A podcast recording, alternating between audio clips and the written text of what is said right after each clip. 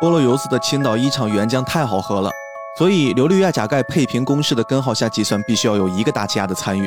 在已知的条件下呀，Photoshop 开启的速度限制了脑神经网络膝跳反应曝光不足的问题，暴露了调制解调器的工作过程中的摸鱼行为。这些简单的道理在过去的节目中我们反复强调无数遍了。如果你恰好刚刚开始听这个节目，你只需要知道，我们的第一批麦酒随机附赠的限量一号卡牌还剩下最后七张了，新一批已经在打印中，快来节目简介扫码下单喽！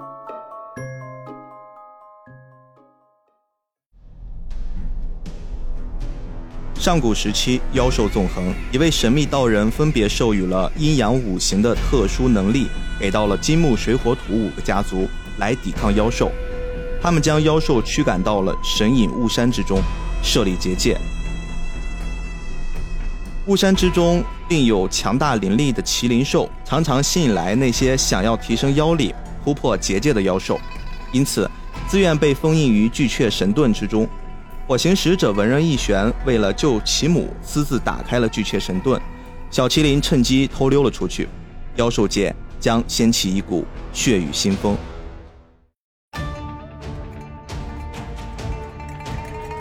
大家好，欢迎收听这期的菠萝油子，我是主播 B B，我是主播大王。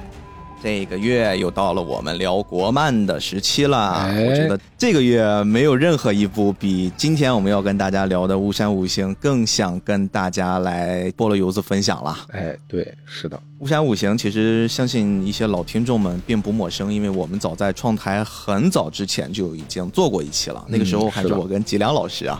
对，大王还是我们的一个热心听友，底下狂留言，而且那期我们聊了很久啊，一个多小时，但是真正聊到《雾山五行》的篇章的部分并不多。我们从六道无语，我们从灵魂导演能查到他的一些经历开始聊起，最后我们越聊越偏，聊到了中国动画漫画的发展，聊到了上个时代上美影的一些故事啊，最后发现，哎，怎么《雾山五行》还没开始聊，结束了？哎。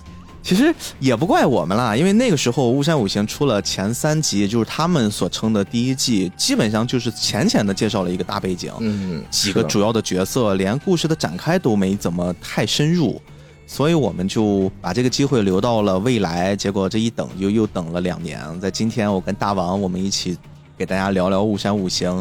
包括第二季，我们现在看到的这个最新的篇章啊，西川幻子林啊，这个部分，哎，真的还露出了不少，包括主角年轻的故事啊，妖兽的背景呀，他们的势力呀，还有一些可能相对来说，我们感觉，哎，开始有那么一丝丝探究人性、探究什么种族，又是那种那种话题的部分开始往上引了，加了很多回溯的一些插叙的回忆。但是当然，巫山五行优秀的部分啊，这些精彩的打斗，那些流畅的画面依然保留，甚至在这一步上，我们感觉还做了一些升级呢。嗯，这个确实是，因为你打从开始一看这个开场啊，它还是一个很惊艳的开场嘛。对对对，其实我说这个开场就是咱们这个出字幕的这里，看上一季的时候也看到了好些幕后嘛，就是他们这个开场怎么拍的，做的那种花纹效果，其实是用各种不同的这种溶液。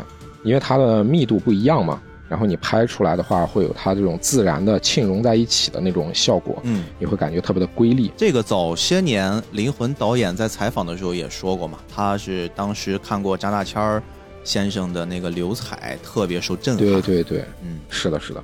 所以其实你看他的那个背景的那个绘画呀，其实也是有这种影子在里面的。嗯。很多人他怎么说呢？就是说一看到这个就说，哎，水墨啊，有中国风。但是在我的眼里，就是说它是一个非常惊艳的一个场景绘制。但是你说它真的是不是水墨？它其实也不算完全是水墨，因为咱们现在这种是在数字环境下，你做的算是一种仿水墨的效果。嗯，它其实还是用那种数字绘画的那种厚涂涂出来的。对的，对的。然后做了不同的那种分层。有一种模仿水墨画的感觉，然后里面还加了一点张大千的绘画的那种方法呀，然后还加了一些他自己的设想和自己的一些理解。对于我来说，这个就是只有在数字时代下才能出现的那种瑰丽画面。因为咱们过去的那种绘画，特别是过去的那种动画，人物是在赛璐璐片，那么底下那个背景呢，你是在纸上画。假设你是在一个水彩纸上，那么你这个东西是要经过摄影机的拍摄，然后拍摄进去的。但是你现实中的那种颜料和矿物质颜料是没有办法达到像数字时代的那种颜色那么瑰丽的。你现实中的颜色是有限的，颜料的种类也是有限的，你没有办法能达到像数字时代的颜色那么饱和。比如说，像咱们过去看的宫崎骏的他早期的一些动画，它的对比度和饱和度就会低一些。你经过数字修复了，可能哎提高了饱和度，然后咱们再重新上映的时候，觉得哦，它跟过去看的好像不大一样。这个其实就是因为它有经过数字修复嘛。说回来的话，它的这个场景。我这回看的特别让我眼前一亮、惊艳的，还是它的场景。对，美术这块确实做的是非常非常棒。包括我现在手边有一套雾山五行的艺术设定集，这里面呢有大量的灵魂导演在制作这个作品啊。现在我们不应该光用灵魂导演他的作品了，人家也六道无余，确实。顺利的从第一季上映的六个人的团队变成了十六个人的团队啊！我们要恭喜恭喜，是整个团队就是这种在美术上做出的非常非常大的突破和尝试，放到了这个设定集上。哎呦，真的让我惊艳，感觉每一幅画你都可以静静的欣赏。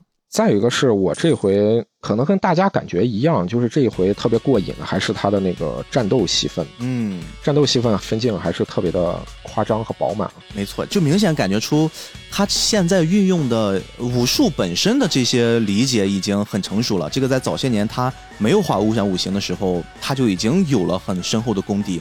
这次我觉得更让我眼前一亮的是，他还是用的电影规格嘛，二十四帧。这种制作标准，它没有按照传统动画什么一拍二、一拍三，而且它现在呢，不只是啊，只是我把这些画面画的足够满啊，每个动作做的抠的足够细，它现在在运用这个抽帧的方面上，这个技术变得特别成熟。因为有时候一些特别流畅的画面，你中间抽掉几帧之后，这种力量感就瞬间爆发出来了。是的，而这些部分在我们这次看待的第二季里面。尤其明显，这次他这个最后第二季的 BOSS 这个删除本身，他这个形态肯定就是个力量派了，体型特别大，而且甚至让我想到了，呃，也是另一部我们聊过的，我们认为还比较不错的国产动画系列《玲珑》。玲珑在最后那个最终季的时候，也是马克变成了一个特别大的体型，就很像这个删除的一个怪物，他的那种打斗感特别强，而这种打斗感强的很直观的体现就是你要把力量感和压迫感给做出来。你只要把抽帧这个东西运用的很娴熟的话，这块的视觉呈现会特别强烈。就灵魂现在他们这个团队玩这套已经到了一定的程度了，真的是感觉有在一直研究。嗯，而且他这个一直让我感觉挺有意思的，就是他在武术设计上不是那种直接的莽，就是他不是说运用那个快速的镜头剪接，呃，当然他快速的镜头剪接也有了。除此之外的话，其实里面还有很多那种见招拆招的一些。对，人是有套路的。对，是有武术套路。哎，就是你加入这种武术套路，其实。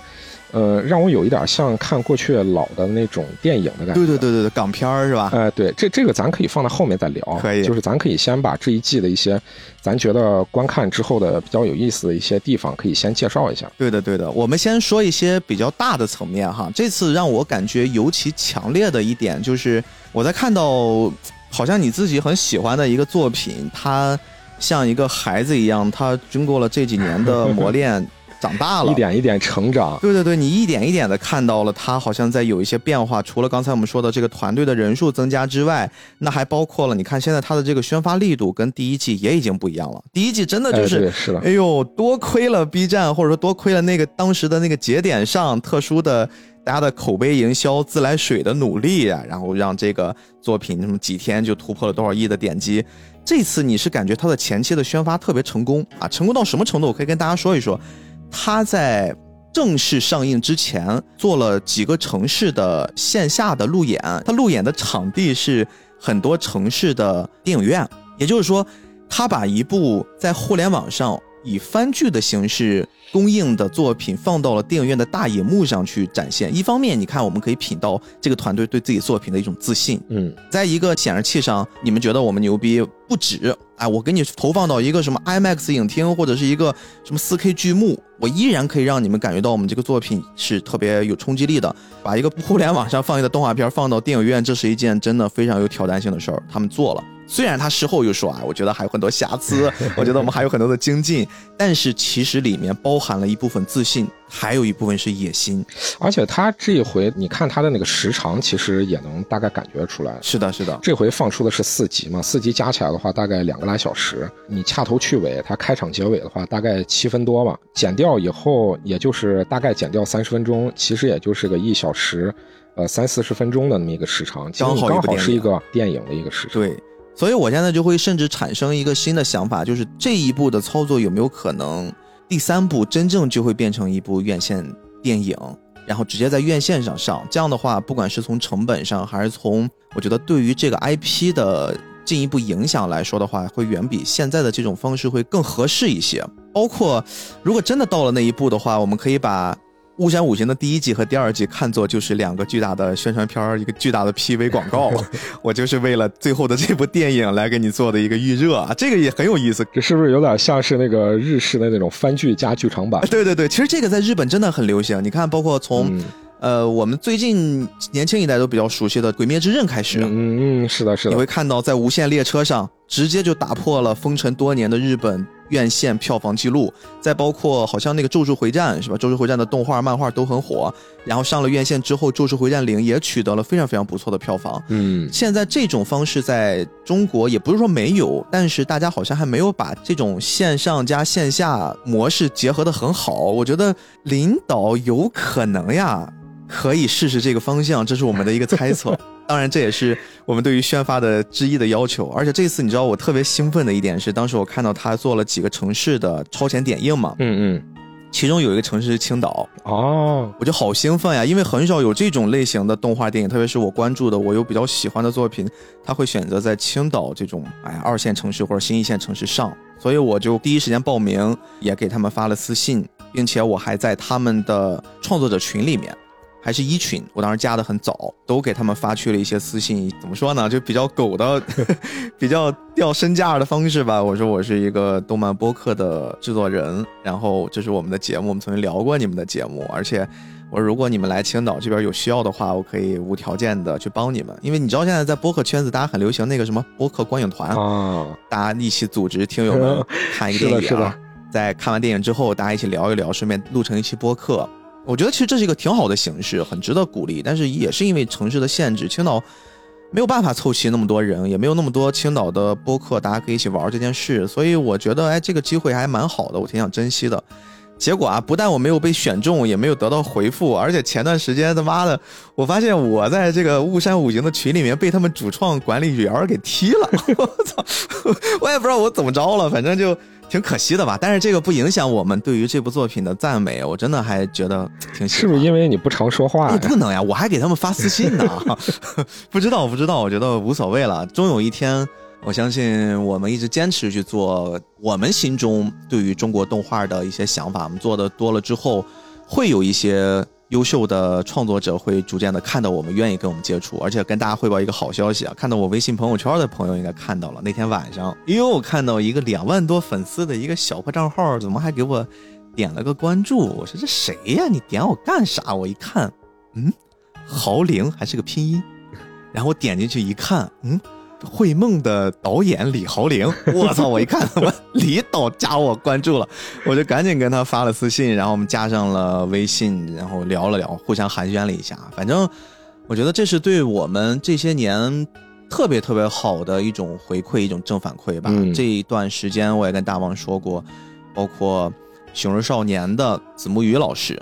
还有一个是那个平塔工作室的这个阿呸老师，就是现在慢慢的我们接触了很多很多行业内的大咖一些老师傅们，我觉得真的中国动画需要让更多人知道，让更多人慢慢的开始重视起来。当然，这是我们今天做这期节目的目的，而且。这个对于咱们来说，其实也算是一种激励。是的，是的，我们反正也不求那些什么，非要给我们钱，然后我们当成是你们的一个狗腿子宣发。我觉得大家现在远远没到这一步，而且动画公司多穷，大家又不是不知道，是吧？但是我们今天还是聊回《雾山五行》这个作品哈。刚才我们是从这个。第二季跟第一季对比观感上来看的，还有一部分就是前面我们也提过，在《巫山五行》的这一季里面，我们似乎看到了很多在第一季没有空间去讲述的部分。哎，比如说我印象很深的啊，《巫山五行》，我们之前看到呈现出精彩打斗的那个火哥啊，嗯。义玄，他有个弟弟叫这竞选个竞选，这个弟弟呢又非常符合我们在很多作品里面看到的那种，就是家里面有着一种使命的家族，然后俩兄弟，一个贼有天赋，一个没有天赋，什么又是哥哥疼弟弟，然后为弟弟做付出，就这种套路。说一种不太好听的话，它很俗套，但是我们又从创作的角度感觉这是一种创作最好的呈现形式，所以说我看那个段儿我挺矛盾的。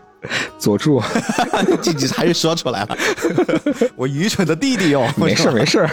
其实这种套路很多了，不只是不只是说佐助这一种，只不过是佐助这个形象，他是呃近些年来设立的比较出圈和很有比较成代表性功的一个嗯形象。哎，嗯，还包括你像我们看到了之前能跟那个春兽打的真的是非常精彩的这个火哥呢，他的背景其实也挺凄惨的，对吧？明明人是个天才，然后一方面为了弟弟做出了牺牲，一方面又因为自己的可能我觉得性格使然吧，给自己的母亲还有一些。好朋友们造成了一些困扰，所以说就接上了我们在第一集最开头啊，为什么他要不顾劝阻，强行要打开封印，把小麒麟兽释放出来？这个原因前因后果我们也给补全了。而且这个事儿中间，我不知道大王有没有关注过，有没有留意过啊？其实灵魂导演他们的团队还绘制了一个黑白的漫画。挺有意思的，他把第一部就是为什么火哥会这个样子，火哥把小麒麟兽放出来之后，他经历了什么又被流放出来啊？在他其实是有一段小漫画补足的，哦哎，其实这个应该是这样子的，就是他那第一部啊，咱大概也能猜测到，他做了前三集，是把他自己最擅长的，或者是最想表现出来的，最能吸引观众的。或者是最能吸引投资方的嗯这一方面展示出来，但是另一方面，我中间做的各种这种庞大的设定没有办法能讲述，那怎么办呢？那就是做一个像这种补完式的周边，哎，然后，让大家来看一看。是其实也很好理解。你从灵魂导演他最初去做这个作品的话，其实也能感觉出来他是有挺大野心的，做了一个很庞大的世界观。但是咱们以前以往讲节目的时候，我也表述过，从最开始你就说，哎，这个地方是一个什么什么界域，然后中间有一些什么力量，然后我们中间有什么门派，又有怎么样？哎，二十分钟过去了，你很劝退，很劝退的。所以他怎么办呢？他用一个很常规的一种方法，就是说我先用一个悬疑式的那种，呃，一个小开场或者是一个热开场，去把你的兴趣先提起来，对的，让你知道，哎，这个打斗很过瘾，这个作品真是好帅。中间再设置一个小扣子，然后后面再徐徐道来，用一个小村子里面的一个隐藏着一个秘密的这么一个村子去慢慢展开他的故事。总的来说，就是前三集咱们看到最多的、最惊艳的地方，也就是他的打斗部分嘛。对，这用咱创作者的一个常用的话术就是秀肌肉嘛。哎，对，就说我把我最长板的地方让你看到，那我剧情部分没办法展开怎么办？做这个漫画里面，我把我的故事背景什么的再交代一下，嗯，那也是能理解的。是。呃，我不知道大王有没有关注《雾山五行二》上了之后关于导演的一些状态啊？就这个状态不只是采访，我会看到很多他的出场的气质方面，我觉得会有很大的改善。这我还真没看。啊，这块我我没有特别有把握，但是我只能说一些我自己从这不同的时期看到《灵魂》这位导演的感受啊。因为前面他最开始创作《巫山五行》的时候，他自己也说正处在人生的低谷嘛，大家可以回听我们之前的那些节目，嗯，嗯包括他一直想做这件事，也是一些偶然的尝试，他自己画着玩儿，然后结果越画发现，作为一个创作者的那种灵魂觉醒了。他发现收不住笔了，哎，大王也有这种感觉吧？就有时候明明就是只想随便潦草一下，结果开始花了好长时间，结果发现一下午或者一一天过去了，画了一个很精致的东西。有有有很多很多。我现在不是经常在群里面发的那个漫画《猫王》剧透嘛？嗯，其实，在去年的时候是有一整年是没有接活的，因为我中间的连载断档了。上一个连载连载了六七年的时间，完结了之后，第二个连载没接上。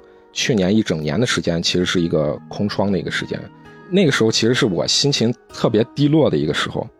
那我这回重新又和我的那个责任编辑进行沟通，然后把这个猫王的这个改编争取下来之后，然后我自己又不停的去给它做各种的设计，然后给它补完剧情，然后中间加了各种各样我自己的一些想法，然后收不住了呗。对，就是收不住了。我现在特别珍惜的是，我画的这个风格是跟我以往画的风格非常不一样的，而且还是在一本少女杂志上进行连载。但是我也很开心了，因为我又找到了那种绘画漫画的那种热情，而且这么长线的一个连载，其实是。方方面面和我的生活是分不开的。我当时是有怀疑我自己是不是不热爱这个东西了，但是我又很纠结。如果我不画画的话，我自己以后又能干啥呢？我最擅长的东西就是这个东西。但是现在回头再来看，不是我不爱了，只是我疲惫了。我真正又碰到一个我自己想创作的东西的时候，其实还是特别特别的开心，而且很兴奋。我觉得这一点其实跟。灵魂在最开始和现在两个阶段给我的感觉会特别像，因为他从突然就是从一个点子出发，开始一点一点的玩，结果把这个东西给玩成了一个，好像是成为了他人生一个分水岭的作品。但是第一部的雾山五行出来的时候，我明显感觉出其实他是有一种。势如破竹，或者我我把这个词儿再改一改啊，就是如果大家觉得我用词不准确，也请谅解。但是我真的是这么感觉，就是殊死一搏，破釜沉舟，好像就是压上了一部分东西。你想想，在做这个作品的时候，上期我跟吉良也聊，因为吉良也是一个算是漫画的从业者，他在里面其实看到了，我记得很深，他当时说过一句话，他觉得作为一个。带有理性的动画工作者来说的话，不应该是做成这个精度，这个精度其实更应该是一部电影。就不是说我们作为一个动画片，你就应该去水，你就应该去糊弄，然后就是什么电影就要更高级，其实不是这个意思。吉良的完整表达的逻辑是，好像在这些方面他用的劲儿有点太大了，然后会造成一些，比如说时间上的大部分的耗损，那团队。大家精力上的、资金上的，就是各种各样的问题。这些问题如果不解决的话，很难让这个作品最后能出现。就这个，如果是作为博的话，这个几率会太小了。但是不管怎么着，我们看到的结果是好的，就是巫山五行是顺利的出现。只不过呀，只不过我在当时确实能感觉出有一些那么破釜沉舟的味道。我相信，当他看到这个作品上线之后，短时间内获得了大量的好评和。正反馈的时候，他应该是长舒一口气，甚至就是我们想象那种比较少年般的仰天长啸，挥舞双拳，把自己积压已久的压力放出来。我我可能会想象那样的灵魂，他是第一个阶段的版本。就是说，第一部的那个打斗部分的呈现，是不是其实也有一部分是自己压抑的那种情绪的表达呢？哎呦，还真有可能，真有可能。当然，这个是我们猜测，但是我觉得真有可能。对我们猜测一下啊，当然也不是说。但你知道第二季，我明显感觉出他有一种少年般得志的那种潇洒和才气，他就开始往外绽放。就是我觉得我现在缓过一口气儿来了，OK，我带着这股气，我继续要开始往更进一步的角度去追求了。我现在可能已经突破了我生死的那个界限，那我达到了另一种新的，比如说丹青状或者是一个什么样的状态。你看，灵魂现在他出现在大众视野里面，整个人的气质，一方面我觉得会更外向、更开朗。早期他的采访，即便是央视的采访，就会特别的拘谨，而且特别的那种唯唯诺诺。但是这次，我总感觉他身上有了一股英气。包括留的发型，你看有了巨大的变化，是不是采访采访的多了就有技术了？对对对，就是包括也会跟大家去调动那种情绪，开始跟大家多去尝试沟通，聊天的过程里面也非常的自如。我觉得那种状态，有时候我们说钱是底气这句话真的一点儿不假，可能会觉得很媚俗。我觉得有时候可能也是一种那种身份的转换，就是你从最开始上第一步之前，他只是单纯的是一个创作者嘛，我希望能被别人看到。但是现阶段的话，那你除了创作者之外，你肯定还是要会做公关的，或者是为你的作品做宣传的这么一个人和一个角色。嗯嗯嗯呃，所以他这种角色上的转换，肯定会带给你的那种感受也不一样。啊，而且做动画这个事儿本身就是很耗费精力和很耗费钱的一个事儿，它和做漫画还不一样。做漫画的话，你可以是一个团队做，你也可以是单人画。是的，是的。但是动画、游戏。这些东西都是要以一个团队为单位的，你很少是说单人做一个动画或者是做一个游戏能做成一个多大的一个体量。那你从最早的这个六道无余，他们几个志同道合的这几个兄弟是吧？哥几个，然后一块儿去做这么一个事儿，那很大程度上都是作为一个兴趣，或者是作为一个我想要去搏一搏的这么一个事儿去做。有共同目标嘛？哎，是的，我是不会说是去看重这个东西，去耗费了我多少精力和我多少的钱，然后去拿这个东西来进行衡量的。所以当时的话，其实你也能看出他。是想要能把自己的长处，或者是最自己最擅长的、最吸引眼球的地方能展示出来。等到放到现阶段，咱们再看的话，其实还是，呃，有很大不一样的地方。其实你刚才提到过一个角色转换的问题，其实我觉得这件事，我们从现在这个节点回头来看的话，你看过去，包括在此刻，我们赞扬灵魂。赞扬的点有一个很大的原因是灵魂承包了在作品里面绝大多数的工作岗位，甚至包括片头曲、片尾曲演唱，然后包括这给里面一个角色去配音，然后还有什么分镜呀、剧本啊、导演呀、美术呀，就他都参与。这个角度确实是一个很好的宣发点，也是我觉得就实现让人记住这个人的一个很重要的因素。但是大王刚才说了一件事儿，动画其实是一个团队项目，一个人总归是有短板。我觉得《巫山五行》到了下一个阶段，就是在这个版本，其实我已经初见一些端倪，就是它好，但它不是完美的。我总觉得有一些东西，其实可能灵魂导演在接下来，随着他更加的游刃有余，更加的，嗯，有了资本的青睐也好，有了观众缘也好，我觉得他要学会一件事，可能是放手，嗯，就是他不要。再去承担那么多的职务，而是把更多的精力专注在某一项，比如说就是导演这件事情本身。他做好导演，他要去相信身边的团队，让这个作品它的影子不是处处都是灵魂，而是灵魂是灵魂的时候，可能第三部在大荧幕上呈现的这件事儿成功几率会更高一分。这是我作为一个巫山五行的粉丝，我还蛮想期待看到的那个样子的状态。你像。灵魂导演的话，他当初承担了那么多工作，特别是第一部，对吧？有可能是作为一个动画创作者的这种团队很无奈的一个选择。你做一些事情，你没有办法去找外界的一些团队或者是助力能去帮助你，我只能说是我自己把很多工作去承担下来。我自己也是创作漫画，那我自己其实还挺清楚这个事儿的。自己作为一个创作者，其实还是有那种创作者的那种表现欲的。我自己是这么感觉的。比如咱们以前讲《天空之城》的时候，有提到那么一下，就是高田勋。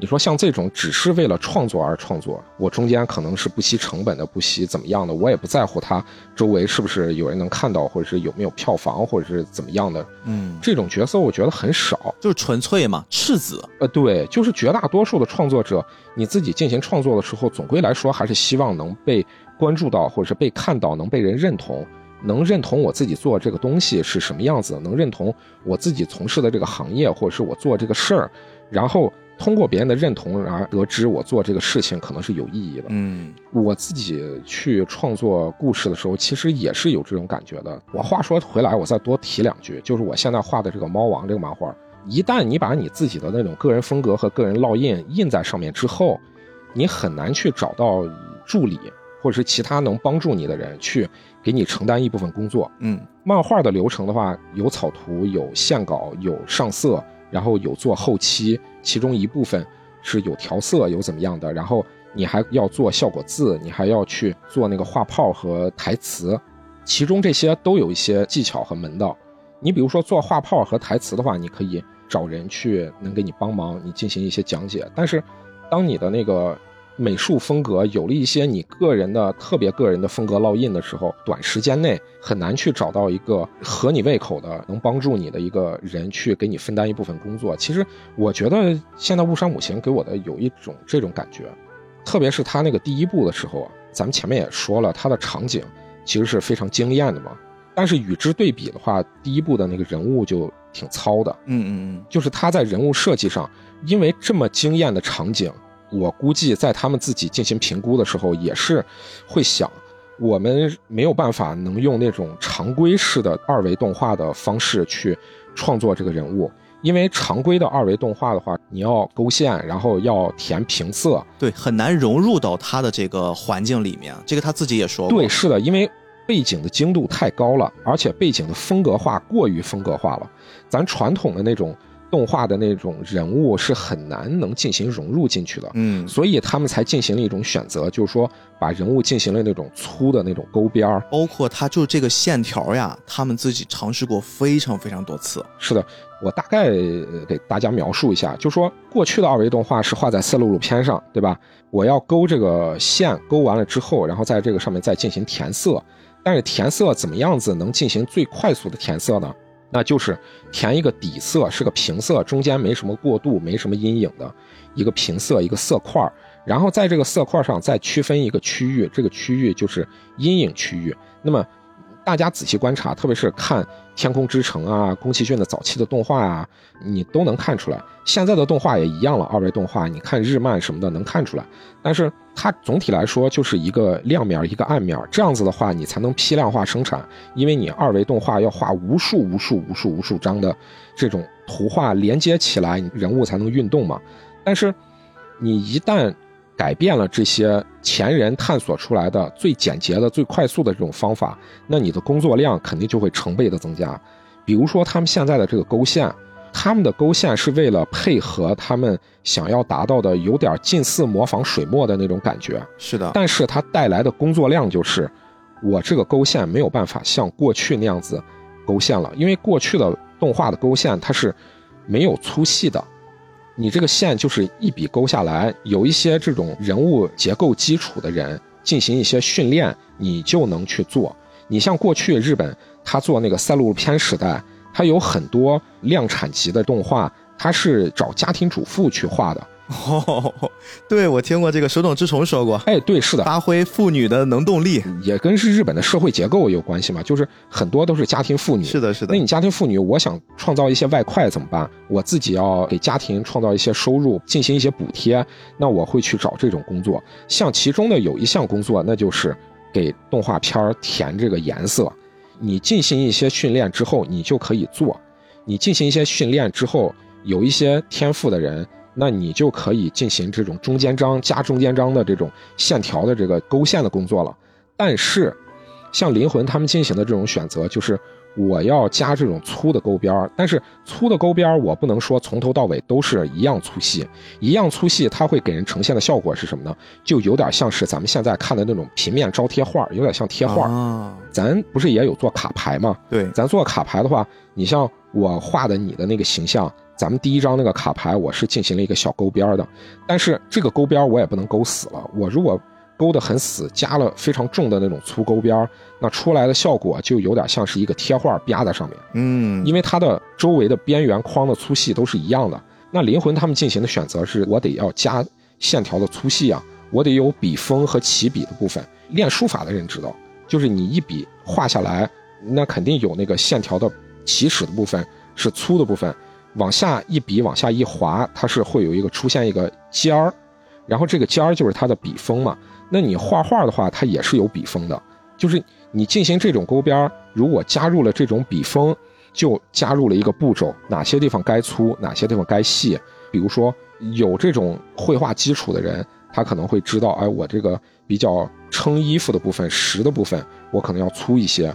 那我要它有一些衣褶的部分，我怎么转折，怎么粗，怎么细什么的，它这些都是要有很强的绘画基础或者是绘画理解，你才能达到的。嗯，所以不只是第一部，咱们现在看第二部的时候，也有很明显的感觉，主角团的主角几个角色是勾的很好看的，但是周围的一些群众就有一些崩了。对对对，包括一群小妖精站在一起的时候，也能感觉得到。对。对，是的，是的，这个就是因为你没有办法把所有的精力进行平摊，嗯，你只能说把这一部分，或者是我觉得最好的一部分，最应该把握的这一部分，用到我最使劲儿的地方。那最使劲儿的地方是什么呢？就是几个主角，嗯，而且为了配合他的这个背景，咱也能看到他做设计的时候，其实是做了很繁复的那种花纹和人物的一些外放式的设计。咱们以前的节目里也讲过，什么是外放式设计。什么是内化式设计？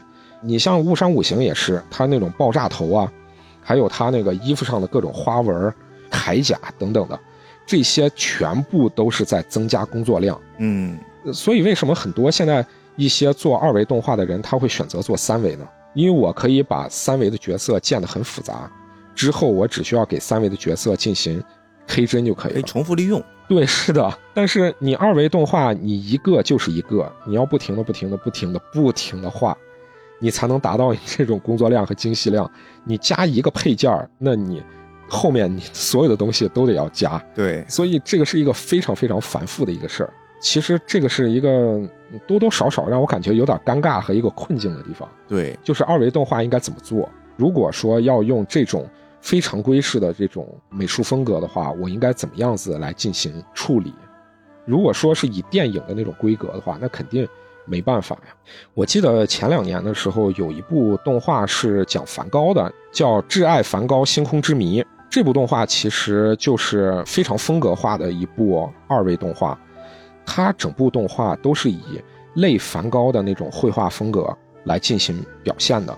当时我看那个幕后制作的时候，它是有两三百位传统画师来进行绘画。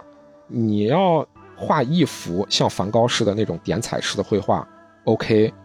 那你要画十幅呢？画一百幅呢？每个人要承担多少？所以我当时在电影院里面看那部动画的时候，不管是他的那个故事到底讲述的怎样。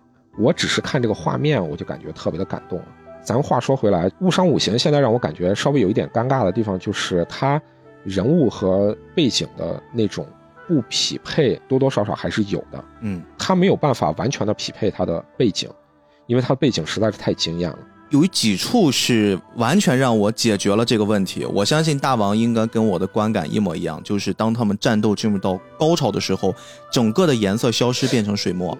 这纯黑白，一哥，你说这个其实也是我想说的一个点。嗯，为啥他们有选择就是整篇都是这种水墨呢？我自己进行一下揣测啊，因为本身水墨的话，这种风格就是你在最后来进行一些表达，它是会有一个，比如说前面都是很惊艳的那种亮眼的饱和度特别高的色彩，嗯，强烈反差。那么你在这种强烈的色彩的刺激下，突然出现这种水墨的这种感觉呢，会给你一种这种反差。嗯。让你感觉哇特别亮眼，但是他为什么没选择通篇都是这样子的？一个是工作量上的事儿，还有一个就是如果通篇都是这种黑白，人可能会视觉疲惫。对你包括这一小段，你就发现他都没有敢全部用黑白，他是带色彩的。是的，他带色彩可能是为了着重强调某一个部分，它可能还有一定的功能性。但是你仔细观察的话，为什么他没全用呢？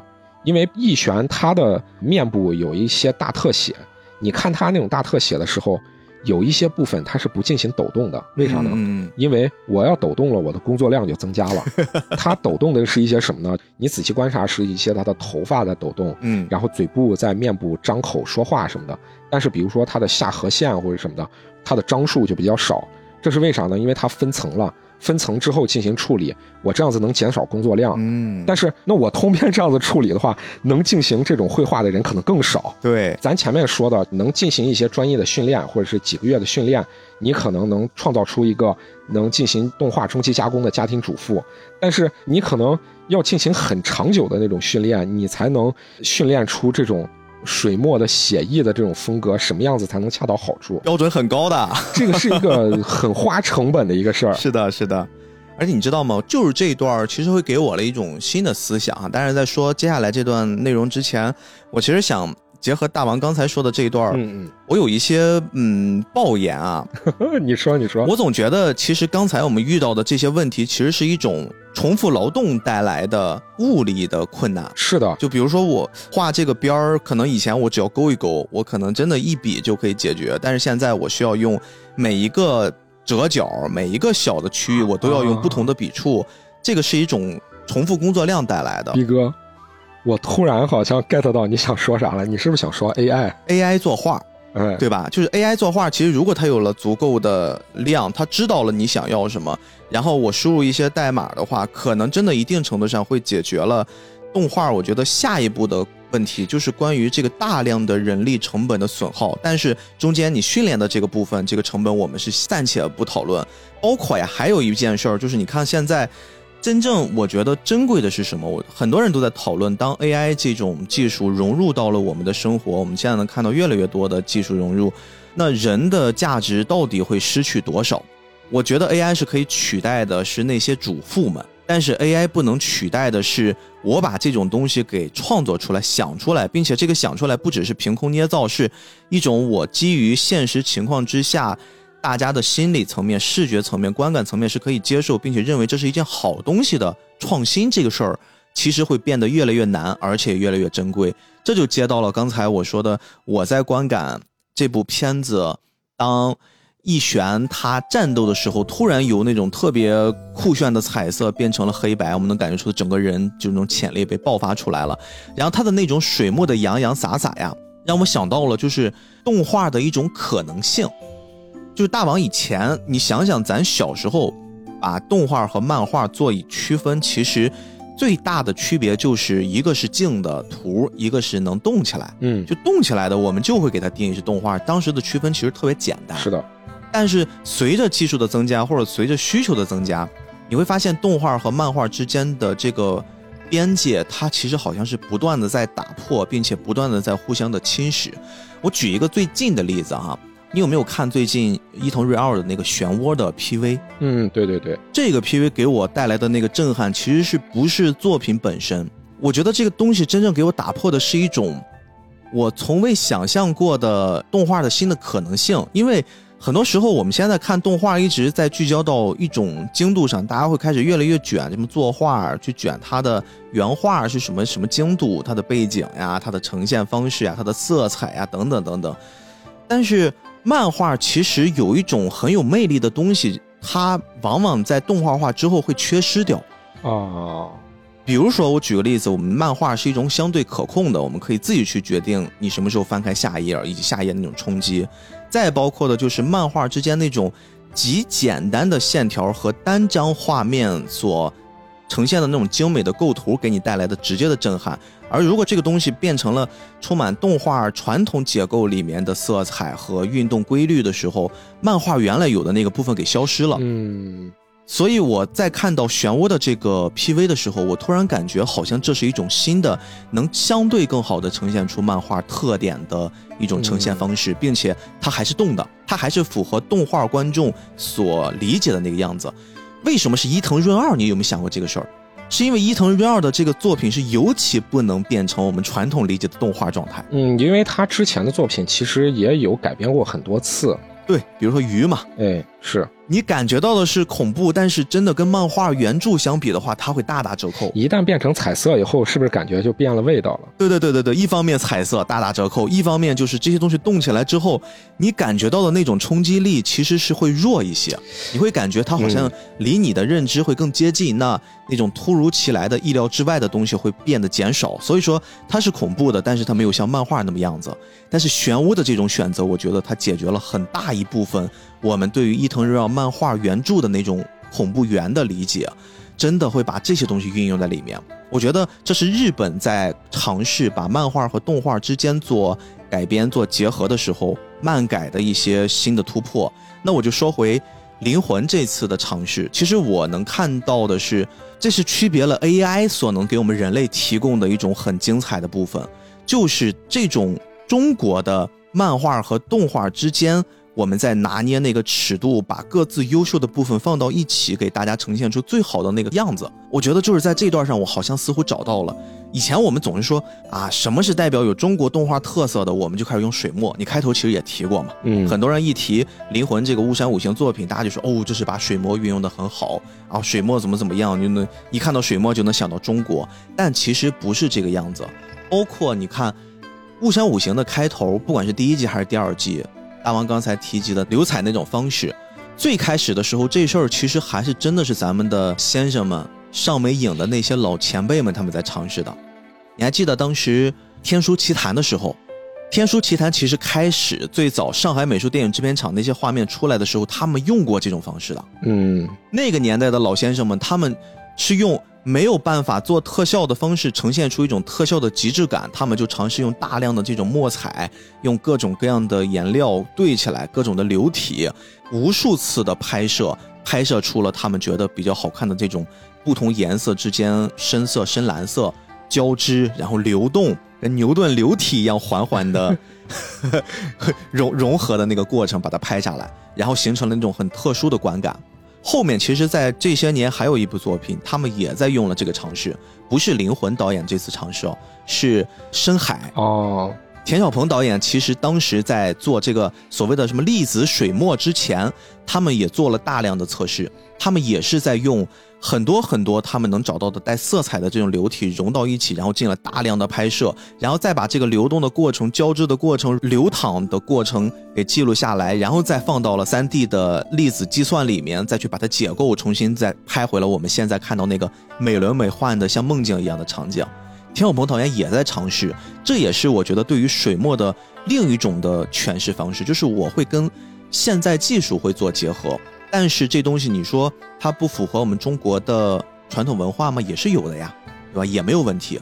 还有一种水墨的运用方式，其实我印象也很深，这是又打开了另一种思路，是《雄狮少年》的片头哦，就是那几头小狮子在画面里面，在好像是宣纸的一个背景上，然后会纯用我们界定意义上的水墨在斗来斗去、翻来覆去，就那种状态，其实也是一种。或者是说，接近于我们认知里面的最符合水墨动画的方式，它就是用水墨和宣纸的那种晕染的过程，然后流动的感觉呈现出来的。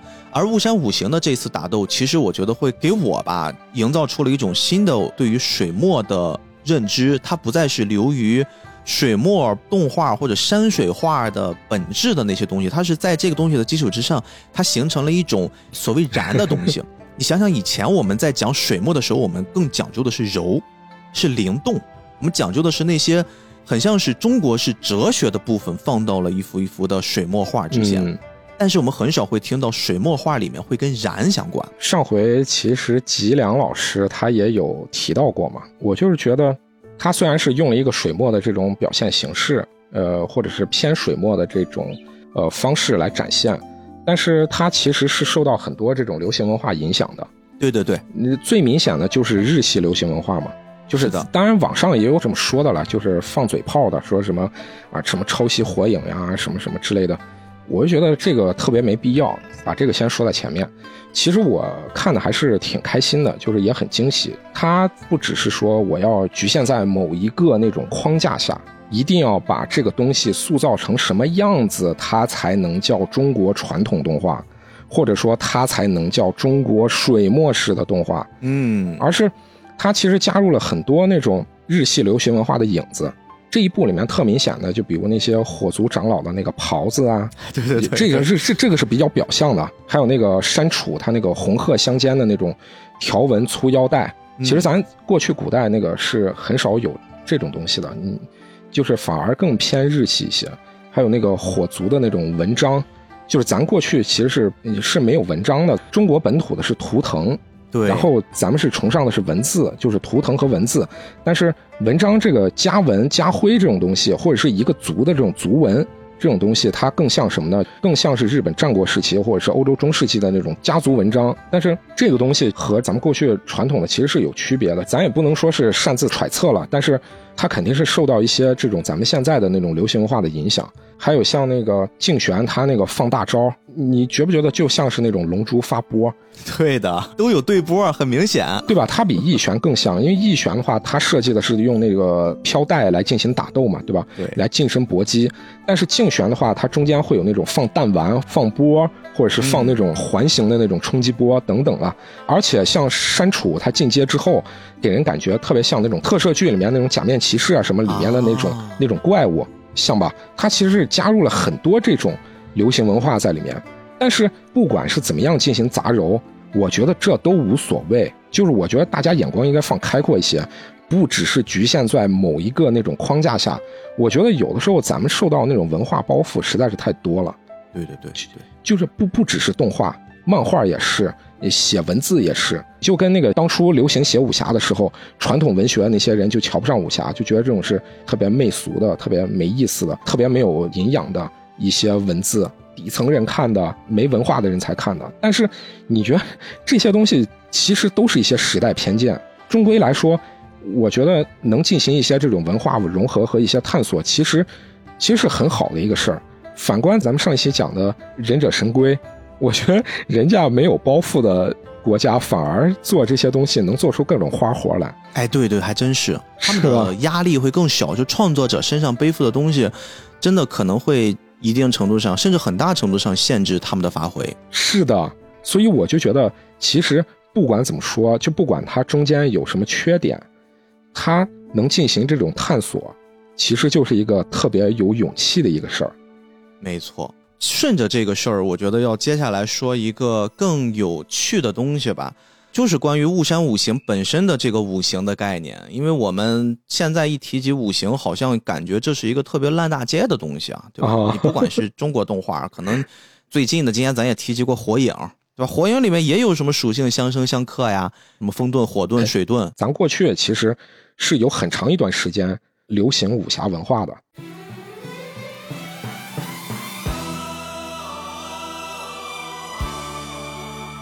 武侠电影在很长很长一段时间其实是很流行的，而且成为了那个时代的，呃，相较于比如说美国的话，就相较于美国有一个时间段非常流行西部片一样，嗯，就是能拍出很多。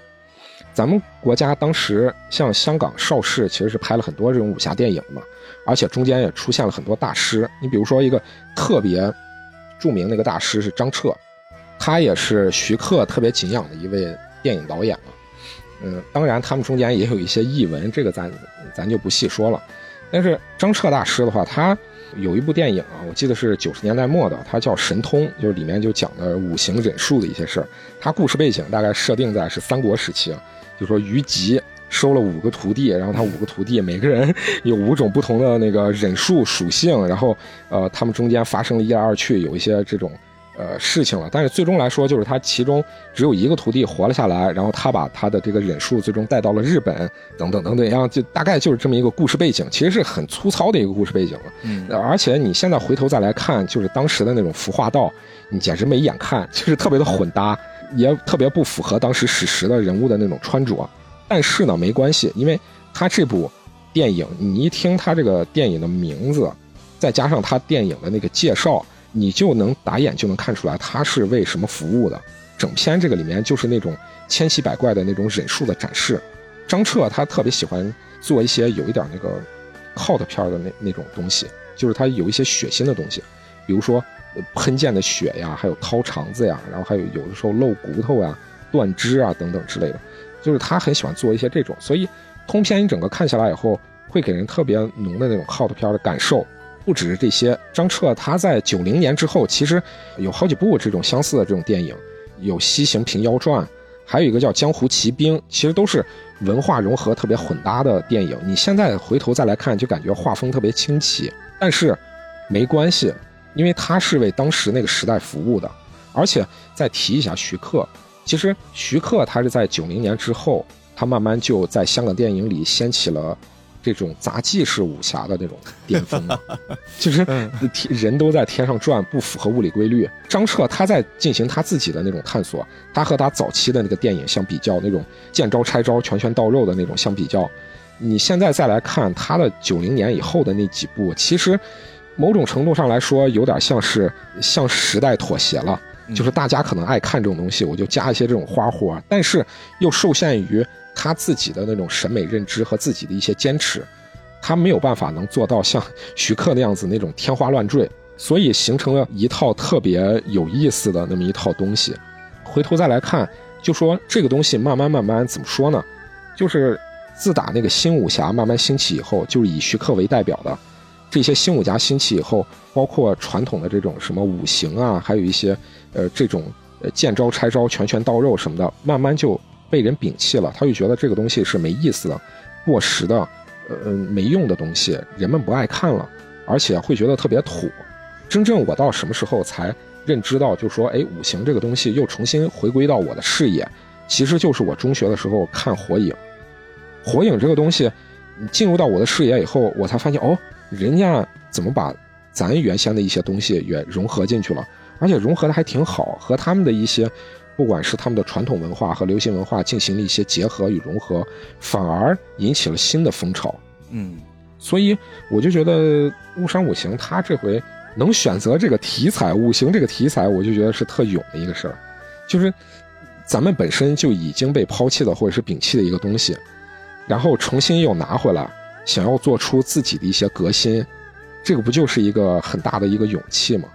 刚才其实大王补充的这一段，对我接下来想跟大家去聊的，也算是咱们今天聊的最后一趴，有特别特别重要的先决补充吧。因为最后我想跟大家稍微聊一聊我们对这个片子未来的展望。嗯嗯，它毕竟故事还没有完结啊，对吧？最后这个第二季第四集结束之后，咔咔咔出来四个特别酷的大字儿，叫《封界大战》第三季嘛。嗯，最后我们就来聊一聊，就是为什么是五行？为什么他要创造一个五权五行？这里面既包括了最近我看到有很多反对的声音吧，当然部分我们其实是认同的，就包括有一些人在吐槽，哎呀，他的文戏太弱了，他的这个故事的架构可能欠缺思考，编剧能力偏弱。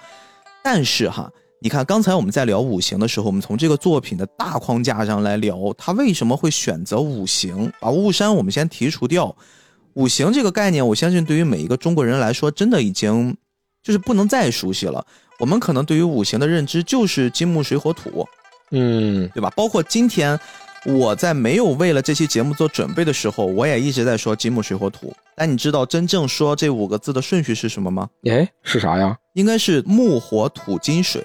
这才是真正的顺序，木是应该在最前面的。为啥这么说呢？为什么是个木要在前面，而我们平时会把金习惯性的放到第一位啊？这个是有一个故事的。嗯。但是我们在说这个故事之前啊，我们要先说一个五行相关的诞生史。我们先来了解一下五行，你会发现好像这段故事跟我们绝代人认知的五行是有非常非常大的不一样，而这个作品又远不是我们所理解的。过去五行的那个概念哦，当然啊，我在说之前，我还是要给自己叠一层甲，我稍微补两句，就是我们其实对于这些理解仅限于这段时间我们要做这档节目。我相信我们听友里面有很多人更了解，比如说《易经》，更了解一些中国古代文学。我们特别欢迎，也特别希望大家能在我们今天说的这些内容之上，帮我们再做一些补充。然后这样的话，我们共创这期节目，让更多人看得到，我们才能了解一部真正优秀的中国作品，它能呈现的那个样子，它的一些底层的中国文化是什么？好吧，我先说一下这个五行。其实我们在聊起五行的时候，基本上我们理解的是元素。嗯，是的，我们去理解的是不同的元素，这个东西也是最容易去理解的。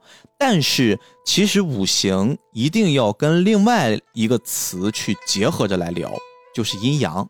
我们经常会听过这个词连在一起叫阴阳五行嘛？嗯，因为阴阳和五行是中国古典哲学的核心。注意啊，中国其实伟大的民族，他在很早我们的先人他们已经开始去用一些哲学思想影响到方方面面了。五行、阴阳，这就是哲学的核心。他会把世界的万物分为阴和阳两类，然后阴阳这两重存在呢，它不是一个具象的事物。它不是，就是说这个东西是阴，这个东西就是阳，就不是说太阳就是阳，月亮就是阴，不是指的这么具象，可以更多的是理解是两种形态。它也不是个环境，它主要讲究的阴阳之间产生的那种平衡、那种互补、那种互融，这个东西是我们可以理解的阴阳。然后阴阳在易经里面其实是经常能看得到的，在易经里面其实会用一种长的实线和两条短的实线分别来表示阴和阳。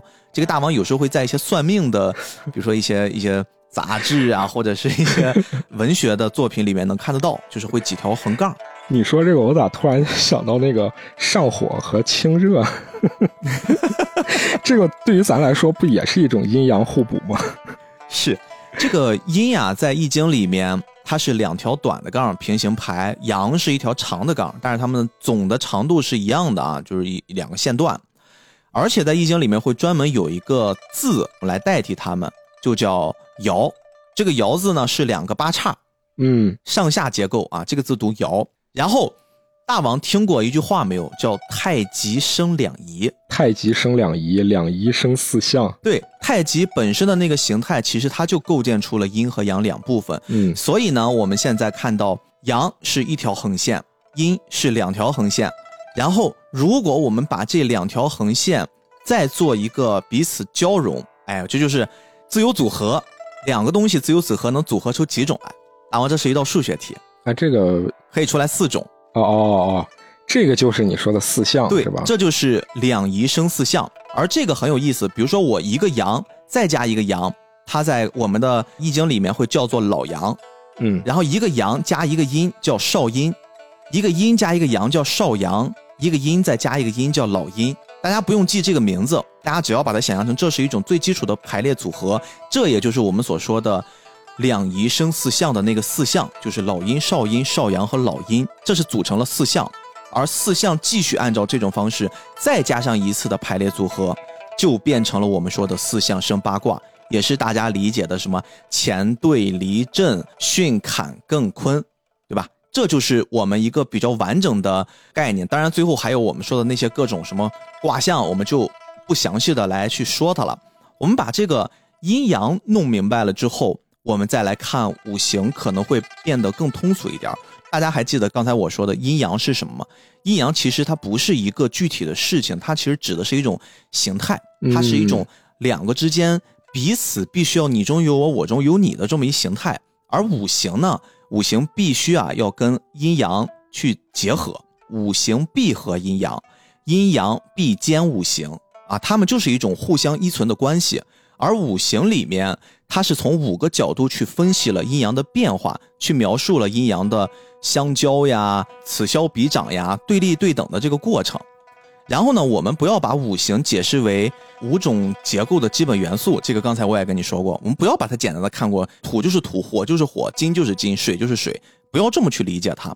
其实五行指的是一种气的运行方向。然后这五种运行的力量，它们流淌的一种方向，就代表的是宇宙中万物的不同的运作模式哦。因为在《黄帝内经》里面，其实是有一句话叫“在天为气，在地成形”，所以五行是指的是在天上的这种气，这个叫五行。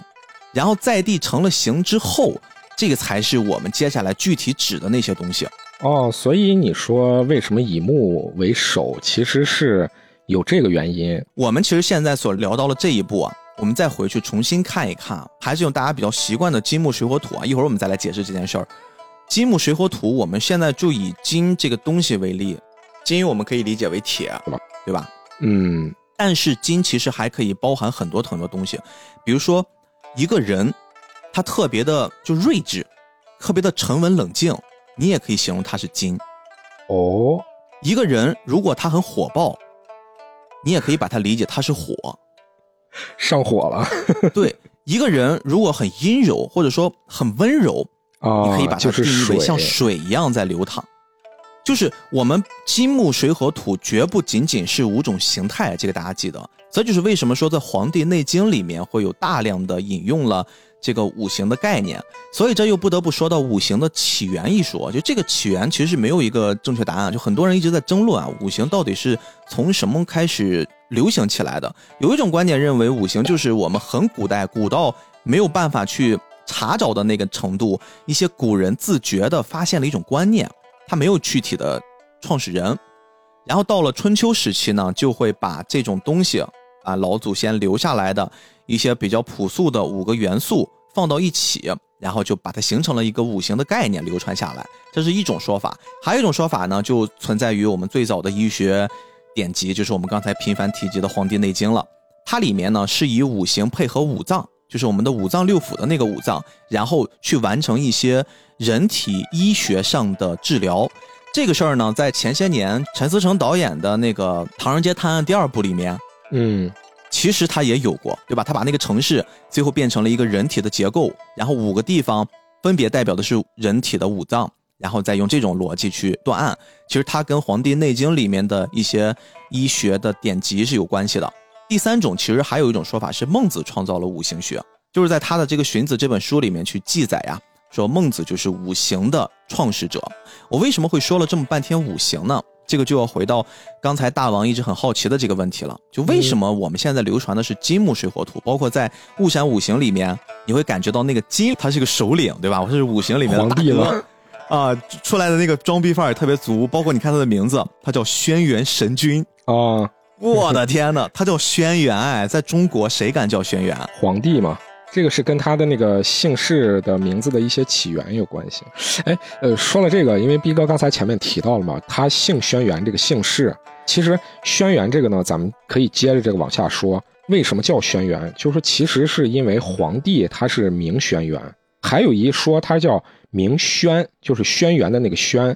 过去古代咱们姓是姓，氏是氏，就是它是两个东西。他本姓是姓公孙，然后后改改成姬姓。当然，这个也是后世的他的那个典籍里面提到了。也就是说，最早的时候说《山海经》里面说皇帝他只是诸帝之一，他还没有拔高到那么高的一个地位。直到春秋战国时期，他才把它定为这一个尊位吧，你才是和其他一些诸帝有区别的，才把他拔高到了一个另外的一个位置上。他们这几个五行的名字也是特别有意思的，因为他们的各个姓氏其实都是跟过去的一些。呃，姓氏是相关的，嗯，你就比如说咱的那个主角文人，对我一直很好奇，这个文人是怎么回事啊？他文人这个名字，他也是中国古代的一个复姓。春秋时期的时候，有一个人，他叫邵正卯，就是甲乙丙丁卯的那个卯。哦，他当时是和孔子他们两个都是远近闻名的那种私底下授课的人，因为本身过去那个春秋时期。已经是礼乐崩坏嘛？那他们私底下授课，其实就是打破过去只有上层社会的人、有地位的人，你才能学习。而他这两个人都是当时声誉非常斐然的两个呃老师吧。就邵正卯这个人呢，刚好就是他和孔子他们两个是传授的理念是不一样的。咱们现在也知道，孔子他是儒家代表嘛。那邵正卯的话，他其实传达的是法家的那一套体系，所以这个两个人中间是有这种相碰撞的地方的。传说他们两个人有一些过节，就说最后啊，孔子任职之后，然后把邵正卯这人干掉了，等等等等。中间有一些细节啊，咱们这个不提了。咱单以说邵正卯这个人，他是因为他被呃世人誉为就特别有名，所以叫他文人，就是文就是。远近闻名的那个这么一个人，大家可以这么理解。所以邵正卯他的那些后代啊，就是慢慢就以他这个先祖的文人这个称号作为他们的姓氏，一点一点流传下来。再往后就简称单姓文这个姓，然后慢慢传到咱们的今天。所以说这个姓其实也是有来头的。然后咱们再提后面那几个，比如说像申屠。申屠的话，它最早是源于尧姓，再往神话时代了说，它是这么早呀，能传到啊，就是说传说能传到上古舜帝的后代。最早的时候说，呃，有一个很古老的这个圣屠氏这个部落，圣是胜利的胜，屠就是这个屠杀的屠了。然后在迁徙的过程中，慢慢慢慢发生了音变，然后传成了圣屠。带口音呗，哎，对对对，就带口音。但是呢，我自己对于这个是稍微有点存疑的，因为古语的发音，大家也可以在 B 站上搜一下，就说古语的那个发音和现代汉语的发音差异是非常大的。嗯，咱们过去的那个古语的发音，在咱们现在来看，几乎就等同于外语。对，不能用普通话的逻辑来看这事儿。对，是的。所以你说他这个音到底是不是从圣徒传为了申徒呢？这个咱也不好说，有道理。然后它其实也有别的那个流传的一些起源，咱就不细谈了。可以再往后都大概点一下。你比如说还有这个公仪这个姓，公仪这个姓也是，它是鲁王的同族，公仪氏，嗯，慢慢慢慢流传下来。还有像荣成，荣成他是皇帝时期，也是神话流传说有荣成氏，然后荣成氏做了各种各样特别伟大的事情。呃，如何如何？他是皇帝时期底下的一个手下，怎么样怎么样的？所以，他其实这几个姓氏，他们的创作团队在创作的时候，其实都是找了一些这种参考的，而且还找了一些这种起源的。嗯，所以你也不能说就说，哎，完全他做的很片面或者是很单薄。其实他也是有他这种设计的一些点在上面的。对你一定要去把一个特别重要的人。安排在金的这个位置，那为什么现在我们更流行是金木水火土，而不是啊真正从古代流传下来的这个木占的更上风？因为木火土金水，这是当时古代的文献里面记载的一个诞生的顺序，它是用诞生的顺序去决定这个我们叫的顺序。而金木水火土，我们后来流传下来，它背后其实是跟我们中国文化的一种迭代有关系。这里面我也引用其中一种假说啊，就是在古代我们都知道，其实是以家族为生活团体的。嗯你看我们很多的呃电视剧里面也都是说你是什么什么什么家的，你是什么什么什么家的，包括皇帝那个阶段，对吧？也是会流行这种大的家族。在汉朝的时候啊，董仲舒其实是发明出来了一个对大家来说后世影响也蛮重的，就是三纲五常啊，里面他就会说父为子纲，夫为妻纲，君为臣纲，这就是指三纲。我们再翻译一下，其实它是指的是父子、君臣、夫妻之间的人际关系，而五常呢是指人类的五种恒常的本质，就是，哎，大白话嘛，仁义礼智信，这就是三纲五常。三纲五常里面，我们会发现，父亲呀，对于一个家族来说是尤其重要的。嗯当时所有人都会要尊师重道，这是一方面，但同时，如果你在一个家族里面，那父亲的话就是这个家族里面的绝对权威，你必须要去听父亲的话的。而刚才我们说过，太极生两仪，两仪生四象，四象生八卦。到了八卦的那个部分的时候，其实八卦对应的六亲，乾它就对应的是父，兑对应的是少女，离是中女，震是长男，这个巽代表的是长女，坎是中男，艮是少男，坤是母亲。就是它每一个八卦其实是对应着在中国家庭关系里面的一个地位。所以呢，刚才我们会说到，当有了这些对应之后，刚才父亲如果作为一个家里面的长者，他对应的这个钱的卦数是一，一又代表的是金，那么父亲他这个位置就一定会更高，金的位置就会更高，所以慢慢的流传下来，就是金会永远在我们所有的这些意象表达里面就变得特别特别的重要了。也越来越正统。对，所以这个其实是一种起源。但是你看，我们不管聊了阴阳，还是我们聊了五行，首先五行打破的一种概念，就绝对不是元素，它其实代表的是一种特别循环起来、特别流淌的东西，它是一种相生相克。其实这个东西在古代的话，可能人理解的更深，也运用的更多。没错，咱们现在其实也应该是受到西方文化的影响，或者是以前过去古代的那一套东西已经被打破了嘛。其实咱们建立新中国以后，要打破的一些东西，也就是这些东西。咱们其实是中间有断层和断代的。那么这些东西没有说完整的全部继承下来之后，当然对于咱们现代社会的发展的话，它肯定也是，呃，有它好的一面了。咱们现在也能看到了，并且生活在现在这个时代下，而且也批判说过去的那种三纲五常呀什么的，这种是过去的老旧的一些思想。咱们现在回来又说这种东西，因为没有继承下来，所以咱们对于它的理解也就只能理解到元素的这种表象了。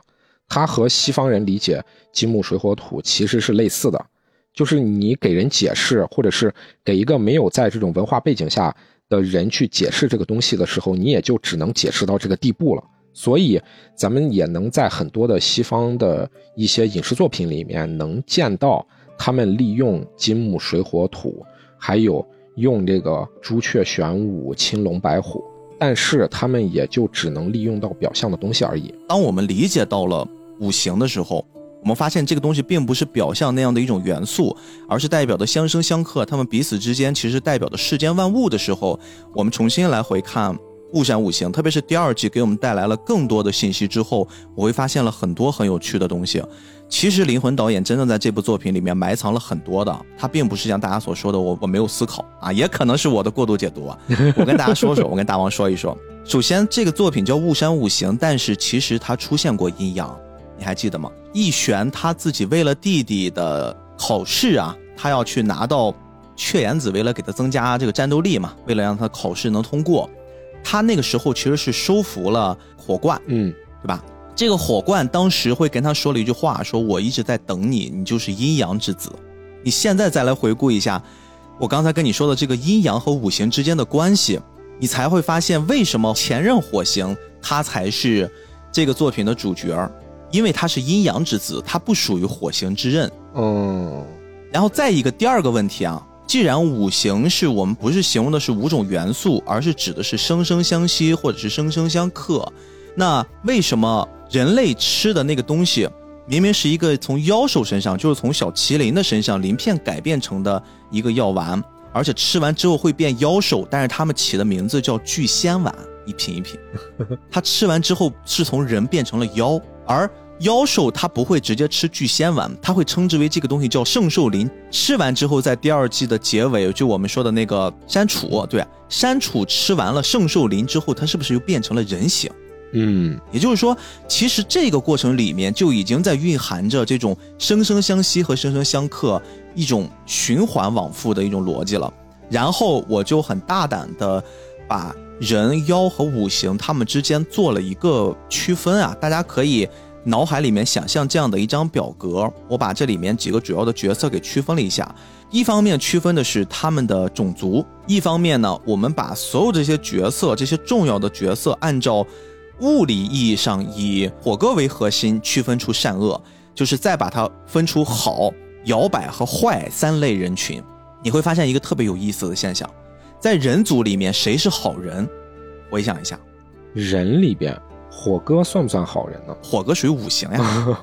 你说把他刨开是吧？对，你会发现好像最好的那个人似乎就是苏小安，就那个小姑娘。是的，当然这个苏小安我们现在也打问号，因为他现在看不到。但是目前来说的话，他应该是最善良的那个，他表现的是一种善。然后坏的人里面呢，我一开始我觉得坏的人应该是八俊。因为他们对着这个村子做了很多很奇怪的事儿，但八郡里面其实也可以重新再去拆分是好的是不好的，所以我暂且把八郡放到了摇摆里面，因为我看到在第二季的结尾出现了一个更坏的人，这个人是香公公，嗯，这个人才有可能是人类里面的大反派。然后我们按照这个逻辑啊，继续往回划划分。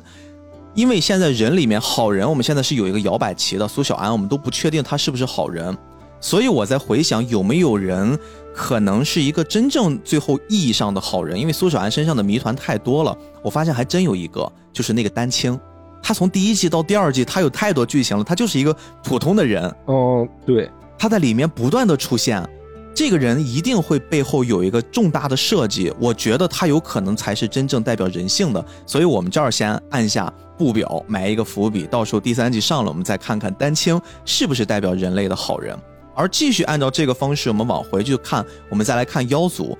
妖族里面谁是好的？特别显而易见，嗯，麒麟嘛，对吧？麒麟甚至为了妖界不要大乱，他都主动把自己封印了。妖界里面，麒麟就是代表的是善的、好的那一面。那妖界里面相对应的谁是坏的？嗯，贪嗔痴嘛，没错，就是在里面表现的绝对的恶嘛。当然他们有各自的苦衷了，但是。至少我刚才说是以火哥为中心点的话，那他就是一个坏的。那妖里面有没有一个摇摆人，就是跟八骏一样，是一个摇摆的角色？呃，贪嗔痴底下的那个手下惊爆，就是那个说我等了十年，这十年你知道我是怎么过的吗？我一刻都没有松懈过。他其实代表的是摇摆的那个人。你会发现他自己并不是只为了贪嗔痴他们的需求在服务，他其实是有自己的，比如说兄弟义气，他为了雪妖，而雪妖那边设定的又是好像灵魂导演他们的团队想把这个角色又再加入一些人性的思考，比如说我天生就是要喝人血的，我为了活下去才喝的人血，我应不应该被你们人类所杀？这个问题其实这是一个更宏大的问题。所以，其实惊爆这个角色，他为兄弟复仇也好，他自己为为自己报仇也好，他是一个摇摆角色，他并不是为了邪恶的那一波人，他有一个很直接的目的。所以，我们把妖这件事儿现在摆得很明确了。我们最后再来看五行，这是最有意思的一个部分。五行里面谁是好的？五行里面，那算不算呃易玄呢？易玄我们给它拿出去嘛？易玄是一个原点，那肯定是竞玄了。对，还有。我自己的理解是，五行里面除了申土子夜之外，全都是好的。因为我最开始划分里面，所有人都是好的，就包括申土子夜。我一会儿会跟你解释我为什么觉得这个人应该拿走哈。五行里面绝对的好的形象就是这五个守护着封印啊，兢兢业业的为了各自家族的命令去执行的这五个人，他们就是从这个层面上的好的人。那五行里面啊，谁是坏的人？火哥的对手是谁？就是这部的结尾那个伏笔，你有看吗？五行的家族的长老说要要把易玄除掉，然后他派出了一个神秘的 BOSS 啊，这个叫西手。我们应该可以合理的怀疑，这就是未来一定跟火哥有一场大战了。所以我们把他或者包括他的家族长老这一波人放到了在这个坐标轴里面坏的那个位置的时候，那问题来了，谁是摇摆的人？就穆家的那个吗？很直接的，泽七被逐出穆家，逃离穆家吗？对，你发现没有？他是不是就是那个摇摆人？一开始先要跟着人类里面的八骏去做一些事情，要绑架小麒麟，但是后来发现跟火哥相处之后，在生死关头，其实他做了一个决定，他开始摇摆了。他是把这个作为人性的这一部分，还是没有办法能泯灭掉。对，所以当我们把人妖和五行做了一个划分之后，我们很明显的感觉到。每一个部分里面都有好人，每一个部分里面都有坏人，每一个部分里面都有摇摆的人，而且他们之间是一种互相制衡。这个时候我就要说回了，为什么是以火哥为原点？火哥是前面我们提及的阴阳之子，那既然他是阴阳之子，一定还要有一个人。如果他是阳的那个部分的代表，那么阴的那个部分的代表是谁呢？就是我说的申屠子夜，这个不是无稽之谈。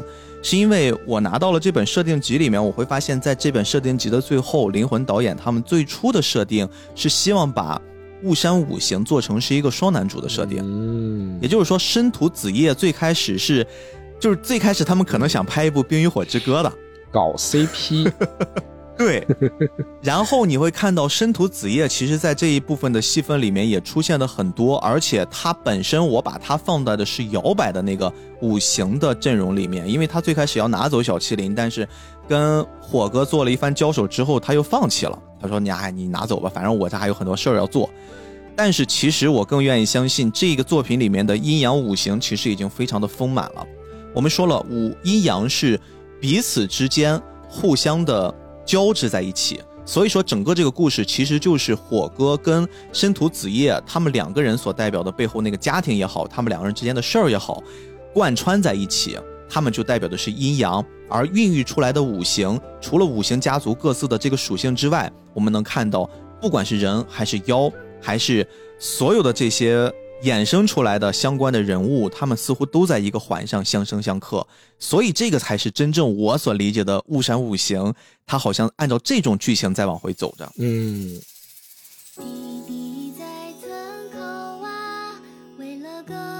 然后接下来我跟你说的呀，这个发现其实会更有意思。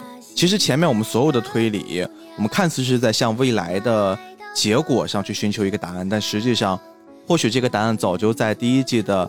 最开始跟我们亮相的时候就已经告诉我们了，哎，我发现了第一季的时候的片尾曲，也就是那个大家觉得还都挺好听的《四季谣》，我们仔细听一听它的歌词里面是不是也蕴含了这种阴阳五行轮回、彼此你中有我，我中有你的韵味啊？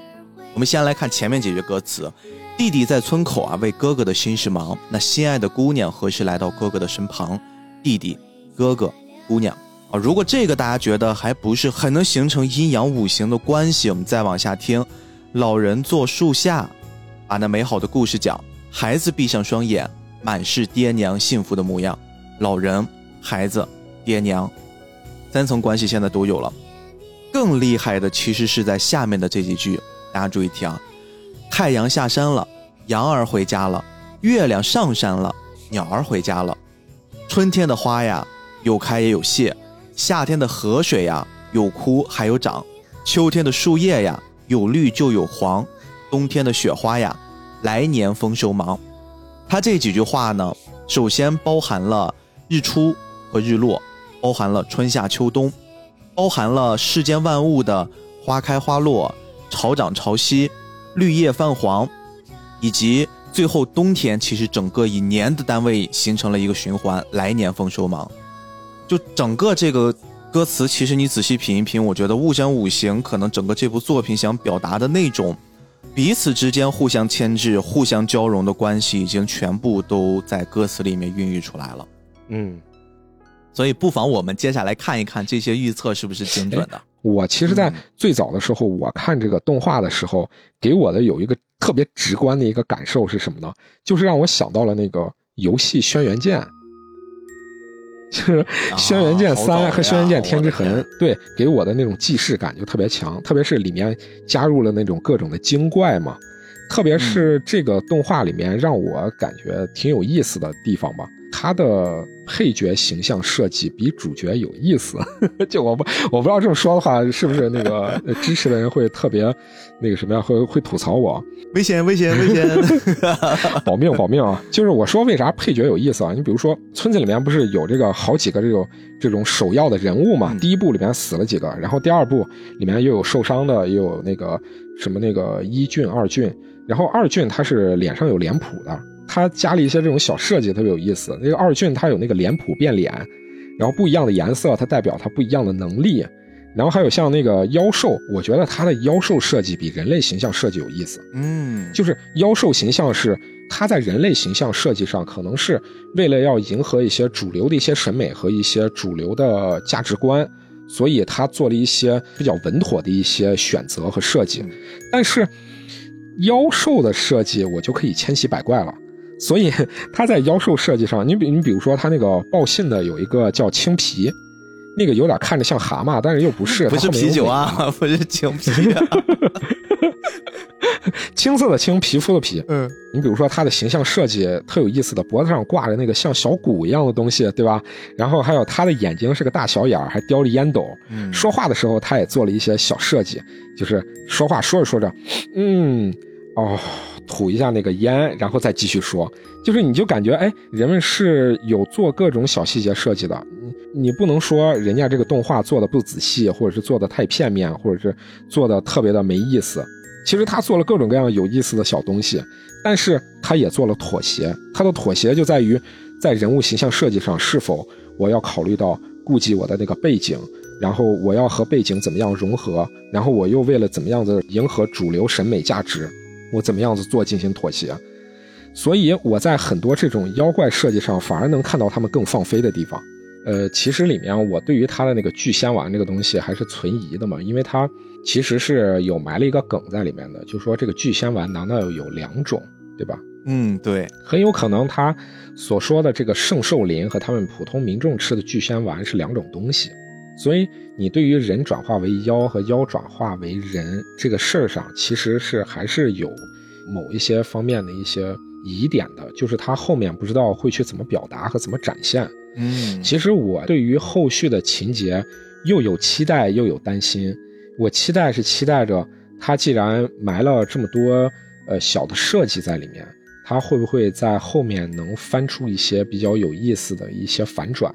嗯，那担心呢，就担心在对于它的整体的这个制作，其实流程还是蛮长的。那，嗯，我们现在对这个东西非常的火，或者是好评非常的高，之后再过几年会不会还是呢？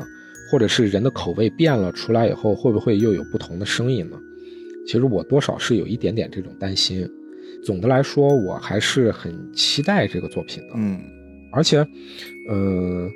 咱现在说到最后面了，能不能有一点小小吐槽？小吐可以，你吐你的，小吐小吐。我对这个动画从头看到尾，我并没有像呃很多那种大家说的啊，这个东西又抄袭了，那个东西又有哪儿仿照了。我其实对于这个看法还是挺开放的，我觉得还挺好的，因为整体看下来观感还是挺舒服。但是他在男女互动的那种设计上的那种插科打诨，让我感觉有点跳戏。嗯，它里面为数不多的加了一点那种男女式的那种互动，但是它给我的那种互动的效果，让我的感受上并不是特别好，因为让我让我感觉明显有点像是怎么说呢，直男式的那种小互动。你你比如说他那个水罐和小安，水罐和小安之间的那种小互动，再比如逸玄和泽七，他们两个有一些小牵手的那种呃小互动啊。最让我受不了的是。